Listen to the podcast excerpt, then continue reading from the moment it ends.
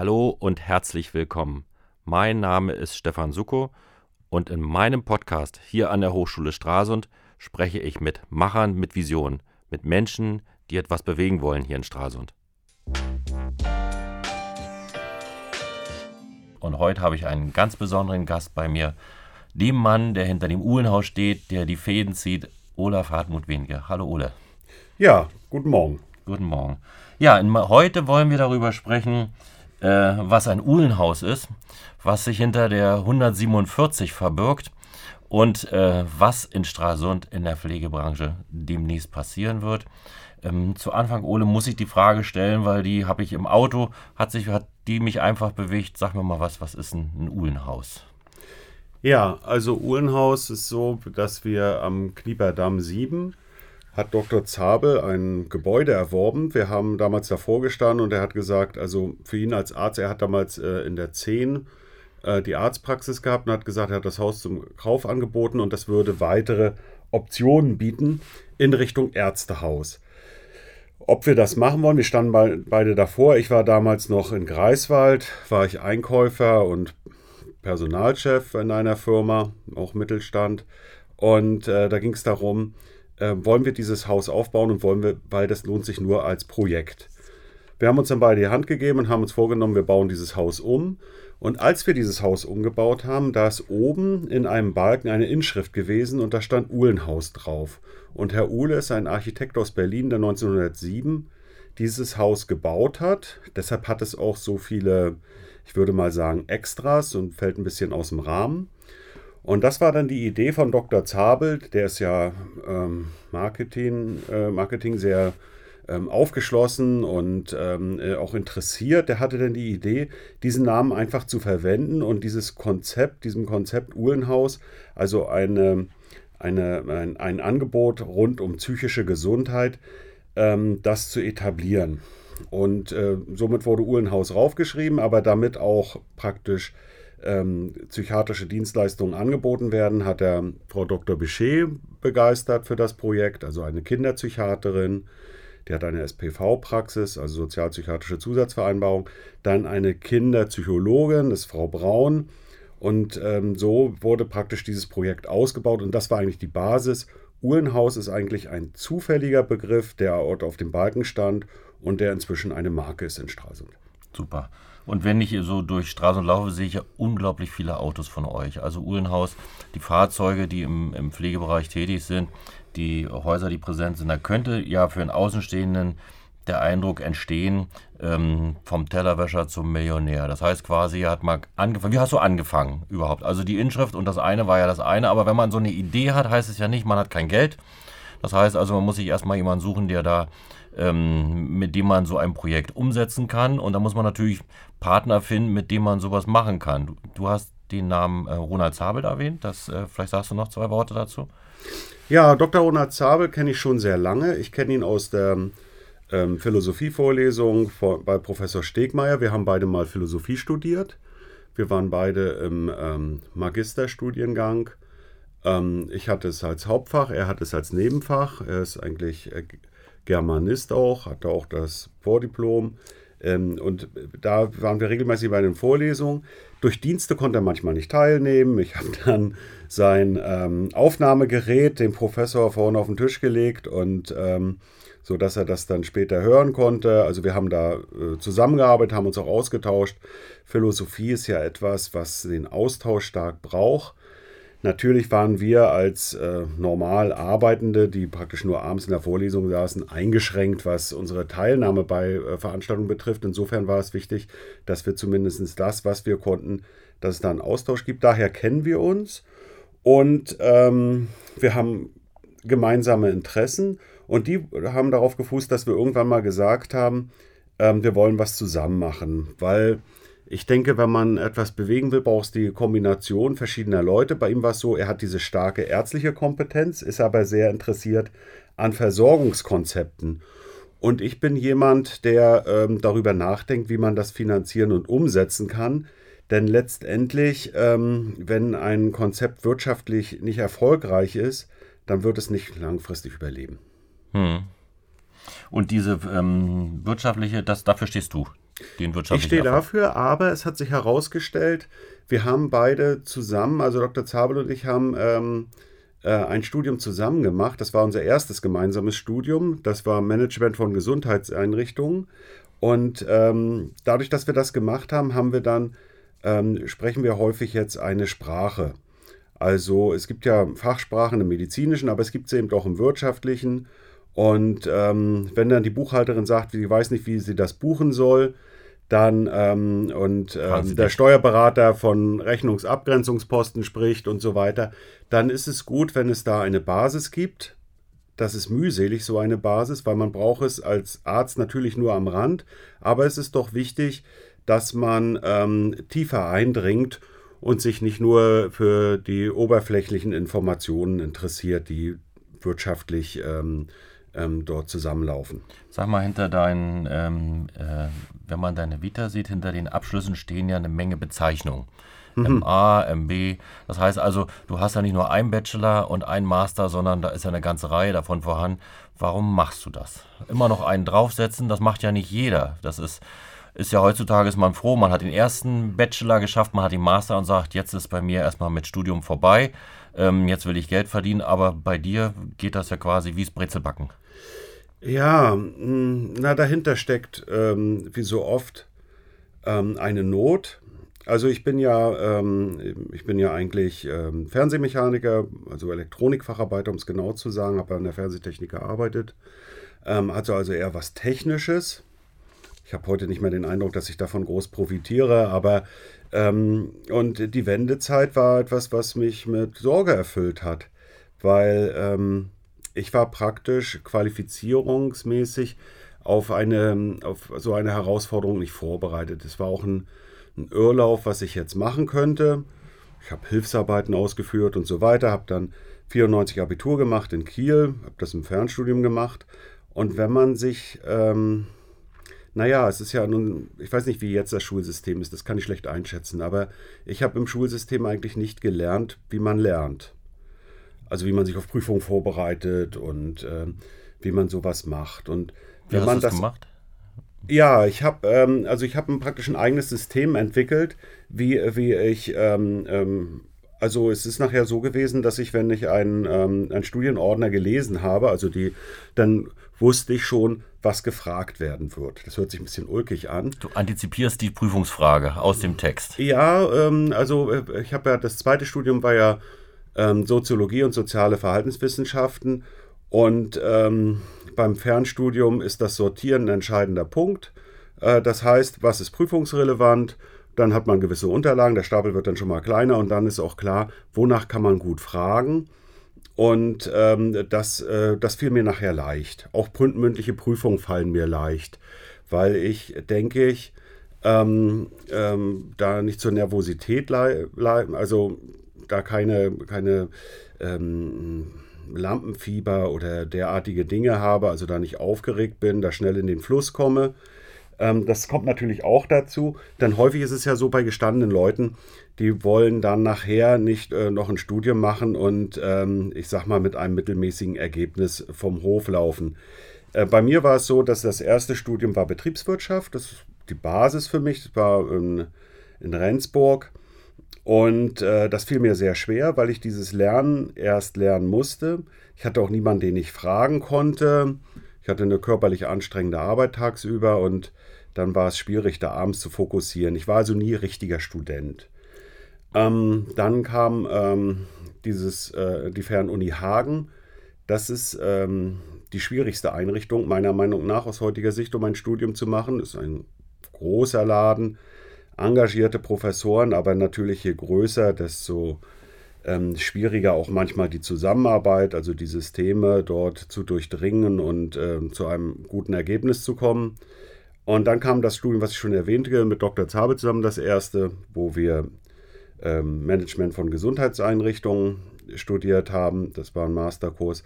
Und jetzt zuletzt haben wir das Studium abgeschlossen. Das war in Dresden da ging es um, war ein Master Medizinrecht.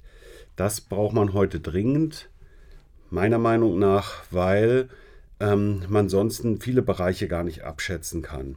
Und, dich, und dich, dich treibt der eigene Anspruch, weil du könntest ja genauso auch sagen, ähm, äh, dass die, dieses Know-how, diese Expertise könnte ich einkaufen. Also es ist ja nicht, dass ich dann zwingend immer gleich einen Abschluss dafür brauche, sondern dann kaufe ich mir das Wissen ein, stelle mir einen, ähm, einen Berater dafür äh, selber ein oder ähm, source das Fachgebiet aus. Das ist ja nicht zwingend so, dass ich das dann mich selber quälen muss und über einen Abschluss gehen muss. Aber du machst das. Naja, große Einrichtungen, Ketten, überregionale Krankenhäuser, ähm, also ich sage mal, ähm, wo ein gewisses Volumen ist, da hat man eine Rechtsabteilung. Die ist häufig auch dezentral und ähm, bündelt, ähm, bündelt viel Wissen. Ähm, wir sind eine eher kleine Gruppe und ähm, es ist wichtig, wenn man, viele Projekte scheitern ja am Ansatz. Das heißt, häufig ist es ja so, dass äh, an rechtlichen Dingen, an der rechtlichen Machbarkeit, Umsetzbarkeit und so weiter Dinge ähm, sich einfach bis zu einem gewissen Punkt nur entwickeln können. Und äh, von zehn Projekten, nach meiner Erfahrung, werden nur zwei etwas. Davon läuft eins gut und das andere nicht so. Ja, auch bei uns. Ja. Also ähm, bei zehn Projekten meine ich äh, zehn Projektideen. Also. Das sind jetzt nicht Dinge, die, ähm, die weit vorangeschritten sind, aber die äh, Machbarkeit, die muss natürlich, man hat ja ansonsten äh, enorme Ressourcen, die man vergeudet, wenn man ein Projekt weit voranbringt und dann wird es nichts. Aus das heißt, welchem Grund auch immer. Das heißt also, wenn ich mir eure Chronologie der Unternehmensgruppe angucke, da geht das ja im Jahrestakt. Passieren ja neue Dinge, sind Entwicklungen dabei. Das heißt aber dann von der einen Entwicklung, die pro Jahr passiert, gibt es fünf andere, wo Projektideen waren, die nicht so durch gegriffen haben wie die anderen. Ja, beziehungsweise manche äh, lassen sich auch erst später realisieren. Zum Beispiel hatten wir schon im Jahr 2002, 2003 schon die Idee einer Tagesklinik.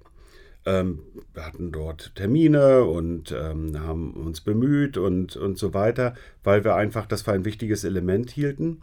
Aber diese, dieses Projekt wurde ähm, erst später realisiert, weil man braucht für so etwas einen Partner, man muss gucken, wie, ähm, wie ist sowas realisierbar. Und ähm, manchmal äh, hilft einem auch der Zufall. Und äh, wenn man äh, eine Idee im Kopf hat, dann ergibt sich früher oder später oft auch eine Chance. Auch Und, wenn sie erstmal nicht umsetzbar ist. Ja, das ist so. Und die, ähm, ich habe ja gesagt, also im, im Jahrestakt werden bei euch neue Ideen produziert. Und weil das ja noch nicht ausreicht, dein Studium, deine Entwicklung von Unternehmen, habt ihr noch ein Buch geschrieben dazwischen? Das war einfach eine Episode, die sich ergeben hatte oder war das angearbeitet? Ja, es war so, dass wir ähm, ähm, eine Freundin haben, ähm, Frau Professor Richter, die ist, ähm, die ist äh, was, was äh, Pflegewissenschaften, Versorgungskonzepte und so weiter betrifft, sehr weit, hat da eine weite Sicht. Da haben wir unser unser Projekt Memo-Klinik vorgestellt. Die ist immer offen für etwas. Die hat mehrfach auch schon Studenten, die bei uns ein Praktikum gemacht hat. Kann man sich vielleicht nicht vorstellen, dass aus Bayern dann Leute nach Mecklenburg-Vorpommern kommen, um im Medizinbereich ein Praktikum zu machen. Das äh, hat mehrmals stattgefunden. Aber bevor das alles soweit war, hatte sie die Idee, dieses Konzept zu beschreiben. Ich muss zugeben, ich selber hätte, wäre nicht auf die Idee gekommen, ähm, Dr. Zabel war gleich Feuer und Flamme. Ich habe erstmal die Arbeit gesehen. Und äh, aber jedenfalls äh, haben wir dieses Projekt dann umgesetzt. Ich muss auch sagen, dass ähm, Stefanie Richter die Hauptlast getragen hat, Dr. Zabel auch einen großen Teil. Mein Teil war überschaubar und auch wenn ich gleichberechtigt mit auf dem Buch drauf stehe, das liegt daran, dass die anderen sehr kollegial waren. Aber letztendlich ähm, ist dieses Memo-Klinik-Konzept etwas, was ein großes Problem in unserer Gesellschaft lösen kann, wenn es dann umgesetzt wird. Und um das zu streuen, haben wir praktisch das Konzept beschrieben, damit sich jemand was vorstellen kann. Eine Beschreibung auf der Homepage oder ähm, äh, begeisterte Angehörige und so weiter sind da nicht ausreichend, um so ein Konzept bundesweit zu streuen. Sag mal, die, die Studenten, die hier Praktikum gemacht haben, mit welchen Erwartungshaltungen sind die hergekommen und was haben die hier bekommen, nachdem sie ihr Praktikum fertig hatten? Ja, da ging es darum, dass die ähm, ähm, ähm, Gesundheitswissenschaften in ähm, Fulda studiert haben, dass die ähm, ähm, äh, praktisch die, die Idee hatten, etwas Angewandtes mal zu haben. Wenn man ein paar Jahre Theorie gemacht hat, dann fragt man sich ja, hm, wie sieht das in der Praxis aus? Habt Und ihr die angeworben oder die? Nein, nein. Also wir hatten Anfragen von verschiedenen Studenten Ähm, wir haben dann E-Mails geschrieben, dann äh, telefoniert und so weiter. Ähm, dann ging es ja auch darum, welchen Platz hat derjenige, was soll er inhaltlich machen. Da ist immer gut, wenn ein Student ein Projekt hat, also auch etwas Konkretes umsetzt. Zum Beispiel ähm, eine Zertifizierung vorbereitet von einem, einem Bereich, was, was Qualitätsmanagement betrifft. War es fachlich oder war es auch regional? Also auch auf, mit einem regionalen Bezug auf die. Auf eine Einrichtung bezogen, ja. sodass das für einen Studenten auch überschaubar wird. Hm. Weil erstmal ist es so, dass äh, unsere Unternehmensstruktur ähm, sehr unübersichtlich ist. Das hm. hängt damit zusammen, dass es aufgrund ähm, juristischer Gegebenheiten man verschiedene Bereiche in verschiedenen Firmen in verschiedene Firmen gliedern muss und somit gab es dann auch ähm, verschiedene ähm, ähm, Besitzgesellschaften und so weiter. Deshalb der, auch der Begriff Uhlenhausgruppe, denn ähm, häufig ist ja die Frage, von welcher Gesellschaft spricht man und das ist für Außenstehende schwer einschätzbar. Wenn du jetzt in die Zukunft guckst, in die Zukunft guckst und sagst, ähm, der Pflegemarkt ist ja momentan sehr in Bewegung und euer Geschäftsmodell trifft ja im Moment gerade den Zahn der Zeit, auch was den Bevölkerungsquerschnitt in Stralsund betrifft, aber es wird sich verändern. Es wird sich verändern in unserer Region. Da gibt es ja schon Konzepte. Die ländlichen Bereiche sollen dort stärker mit einbezogen werden. Regional ähm, soll ähm, das qualitativ etwas verändert werden. Wo siehst du euch, wenn du jetzt in die Zukunft guckst? Es braucht für einige Patientengruppen, braucht es, gerade wenn die Krankheit fortgeschritten ist, ähm, meiner Meinung nach komplexe Angebote, also sowas wie die Memo-Klinik.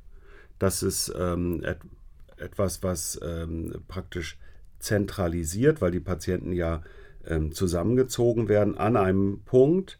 Es ist äh, in vielen Phasen noch möglich, zu Hause zu versorgen. Ich glaube aber, dass wir den Trend, den Trend, den wir gegenwärtig haben, dass die Bevölkerung aus dem Umfeld, gerade aus dem weiteren Umfeld in die Städte zieht, zu den Versorgungsangeboten, dass der anhalten wird.